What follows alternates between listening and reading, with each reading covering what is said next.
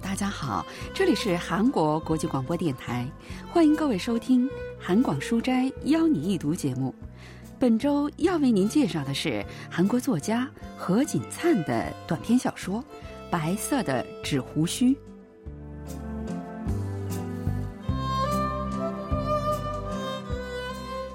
何锦灿的小说《白色的纸胡须》发表于一九五九年。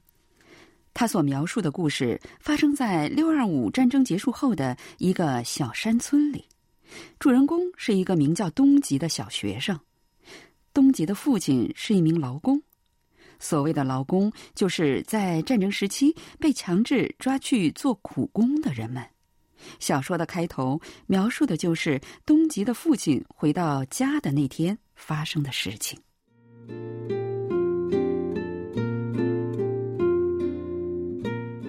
父亲回来的那一天，东吉没在学校上成课，跟另外五个孩子被赶了出来。别的孩子都无精打采的，只有东吉不那样。他紧紧的攥着拳头，两边的腮帮子气鼓鼓的，眼睛里闪着冷冷的光。我娘得干活，怎么能来学校？都说了，我爹赚很多钱回来后就会教，干嘛搞这一出？东吉对班主任的做法极为不满。又在心里狠狠地瞪了他一眼。他并不是留恋被赶出来的教室，也不是担心被没收到班主任讲桌里的书包，那里面只有几本残缺不全的旧书。他也并不想交不起学费却坐在教室里蹭课，被赶出来反而觉得更痛快。而且班主任的呵斥听得多了，也已经有了免疫力，对他来说不疼不痒。但班主任说。如果拿不来钱，就请父亲或者母亲来学校的话，让他满心不痛快。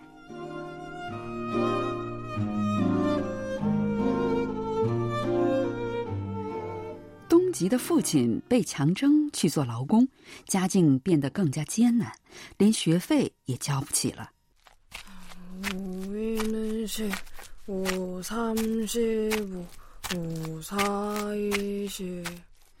东吉一边走一边喃喃的背着九九乘法表，额头上的汗珠顺着脸颊流了下来，在黑色的脖子上留下了一道道的汗印。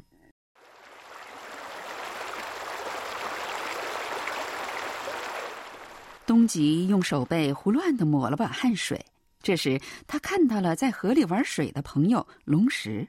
龙石这家伙这么早就下水游泳了，学也不用上，真自在。正当东吉也脱掉衣服，打算跳到水里的时候，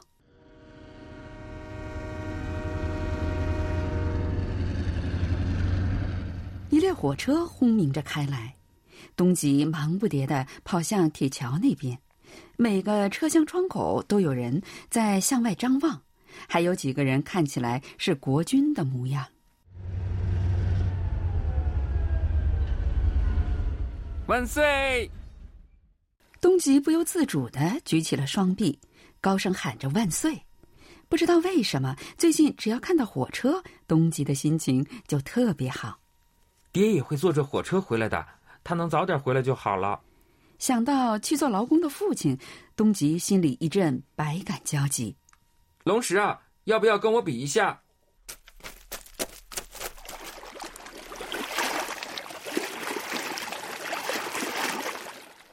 东吉跟朋友在水里玩了很久，觉得肚子饿了，才上岸回家。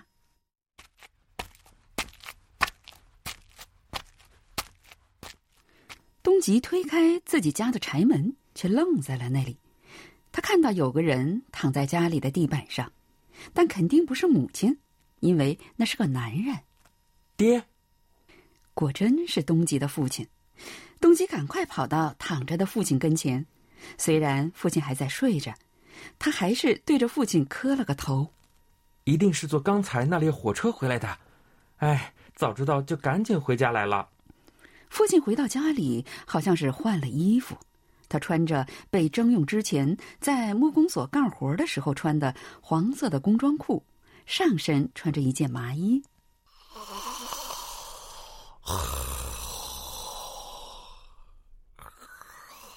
这是父亲离家两年后第一次回来，东吉小心翼翼的看着他。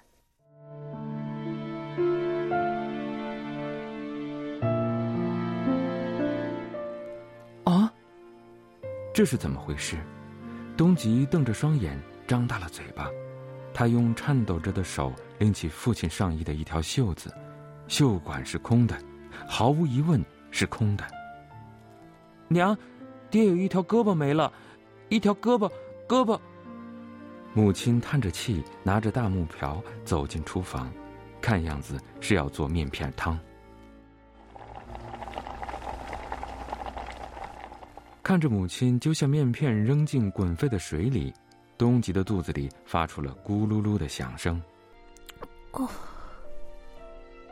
东吉咽了一口口水，把父亲的胳膊忘在了脑后。东吉和父亲在饭桌边面对面的坐下，看到冒着热气的面片汤，他觉得自己的喉结都要凸出来了。东吉拿起勺子，开始狼吞虎咽的吃起来。父亲也拿起了勺子，用的是左手，少了的偏偏是右胳膊。母亲看到这个情形，满脸悲伤，急忙把脸扭向一边。东吉用眼角偷偷的看了下父亲，他用左手拿着勺子。看起来仍然很不熟练。爹少了一条胳膊，这可是大麻烦，而且还是右胳膊，也不知道是怎么弄成这个样子的。东吉端起碗，把剩下的面汤呼噜噜一口气喝光，鼻梁上的汗珠一滴滴的滚落下来。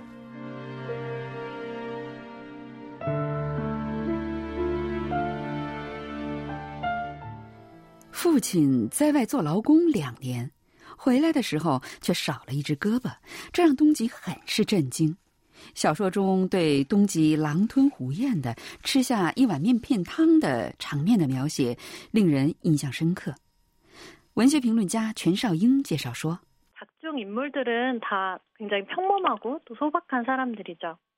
小说中的人物都是极其平凡普通的老百姓。”虽然他们并没有正确的认识到社会的问题，并且发出批判的声音，但在他们竭尽全力度过每一天的过程中，自然而然地揭示出战后老百姓艰难困苦的生活实态。而这通过孩子的视角展现出来，更是增添了悲剧的色彩。就比如东吉发现父亲少了一条胳膊的时候，感到相当的恐惧和震惊，但是因为肚子饿，马上就把那冲击忘到了脑后。由此我们可以知道，这家人面临的是多么严重的贫困。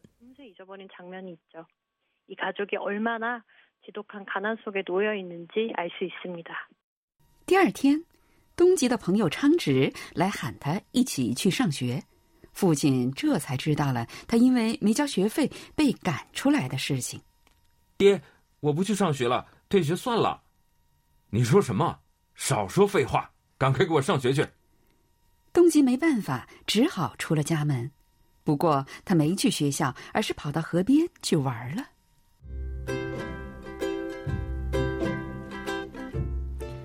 快到中午的时候，东吉听到孩子们吵吵闹闹的声音，他抬头往桥上看，不知道是不是昌直说了什么。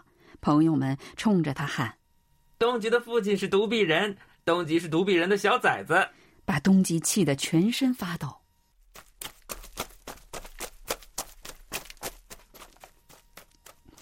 火冒三丈的东吉弯腰捡起块小石头去追那些孩子们，但离得太远，他怎么也追不上。你们这些死家伙，等着瞧！昌直，你这坏蛋，看我不杀了你！那天晚上，小吉，你这个家伙今天跑哪儿去了？嗯，你为啥没去上学？喝得醉醺醺的父亲一到家就找东吉。你这家伙！爹今天去了你们学校，见了你们老师，都说好了。看到我少了一条胳膊，你们老师反而很过意不去，特别过意不去。你看，我把你的书包也拿回来了。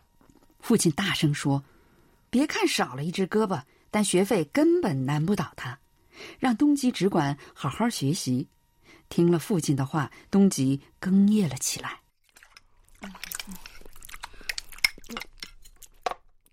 我说。我今天可是找到工作了，就在剧场。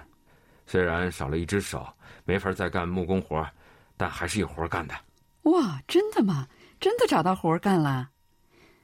父亲一边吃饭一边说：“已经找到了工作。”母亲听了这话，有些不敢相信。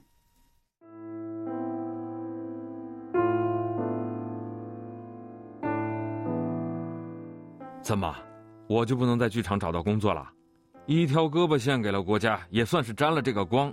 明天我得去上班，得用白纸做些胡须，就用这个白纸。父亲用勺子指了指跟东吉的书包一起拿回来的白纸。这时正好外面响起了剧场的大喇叭声。哎呦，看吧，那是我们剧场的宣传。从明天起，我也是剧场的职员了。职员。说着，父亲猛地站起身来，伴随着外面传来的音乐声，跳起舞来。他晃着剩下的一条胳膊，屁股还扭来扭去，看起来非常滑稽。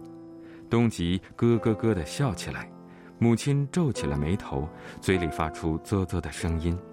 父亲手舞足蹈地跳了一会儿，又跑到床头，一下子躺倒，呻吟起来。哎呦！过了一会儿，父亲开始抽泣，泪水不停地流下来，顺着脸颊流到了耳边。东吉不知道发生了什么事，只感觉自己的鼻尖也跟着有些发酸。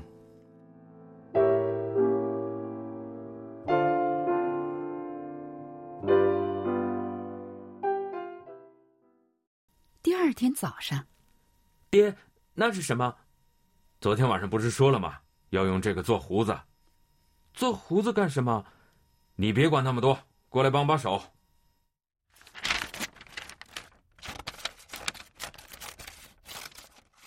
早早起来的父亲在昨天拿回来的纸上画好了胡子，东吉帮他用剪刀剪成面条一样的细条，然后用线缝起来，做成了一把蛮像那么回事儿的胡子。吃过早饭，东吉背上书包走在前面，父亲手里拿着纸胡子跟在后面出了门。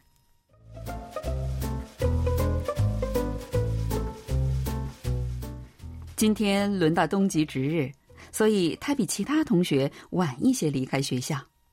回家的路上，快到丁字路口的时候，他看到了一个稀罕的光景：一个大大的广告牌在动，后面还跟着一堆小孩儿。仔细一看，原来是一个人把偌大的一张广告牌挂在胸前，慢慢的走着。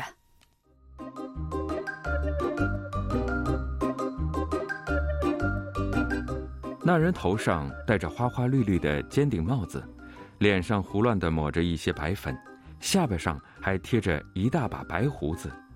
他还把喇叭放在嘴边，大声地喊着什么话，真是太好笑了。啊哈！今天晚上啊哈！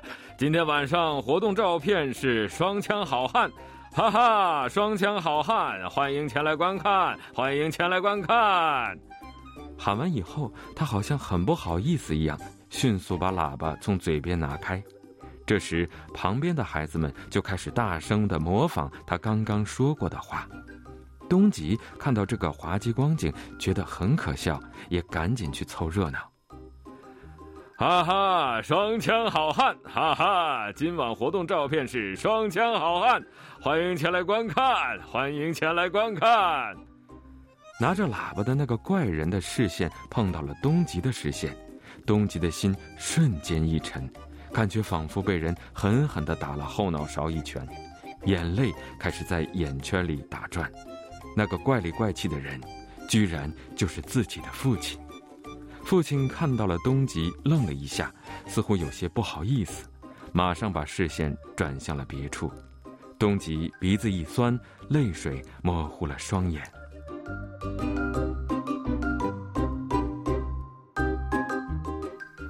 东吉跟朋友们一起围观，装扮成剧场广告牌的父亲的场面，无论是父亲还是东吉，都感到有些不知所措。首尔大学国文系教授方敏浩介绍说：“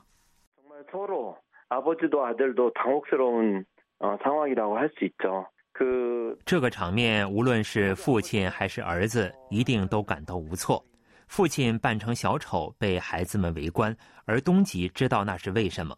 为了生存，父亲不得不这么做。看到扮相滑稽的父亲，东吉很慌张，但就在那个瞬间，也突然理解了父亲。这是他的成长。从父亲的立场来看，他也不愿意以这副模样出现在儿子面前。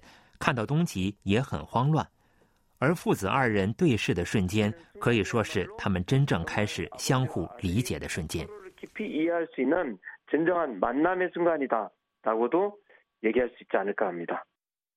孩子们模仿着给剧场做宣传的父亲，都觉得很有趣儿。这时，有个孩子突然问东吉：“那是不是他的父亲？”东吉呀，那是你爹吗？你爹真的好帅呢。东吉瞬间觉得热血上涌，用拳头胡乱的擦去泪水。 他看到有另一个孩子用木棍儿去挑父亲的胡须，一边咯咯的笑着，一边说：“胡须是假的，是纸做的。”东基觉得好像有一团火从胸中升起。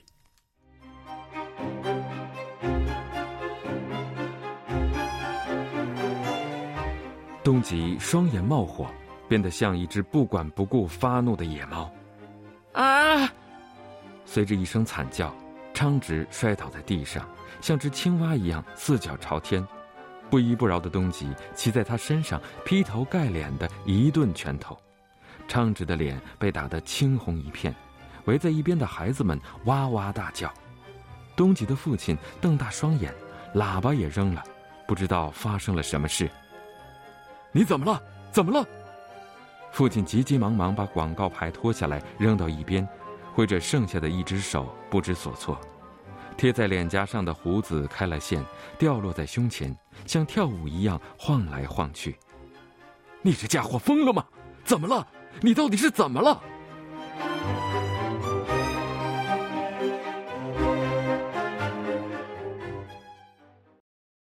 종이 수염이란 작품은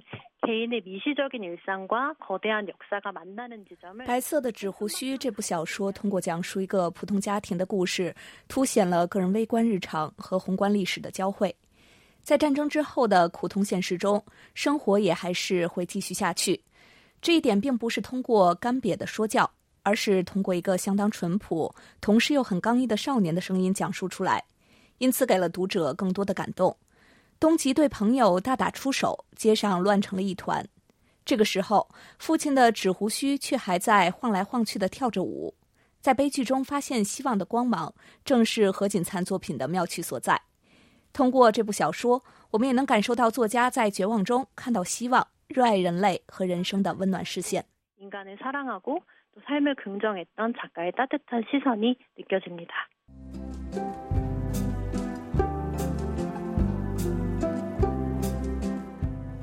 听众朋友，我们在今天的韩广书斋邀你一读节目当中，为您介绍了何锦灿的小说《白色的纸胡须》。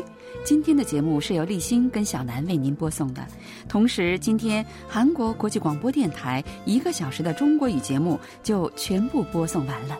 感谢您的收听，再会。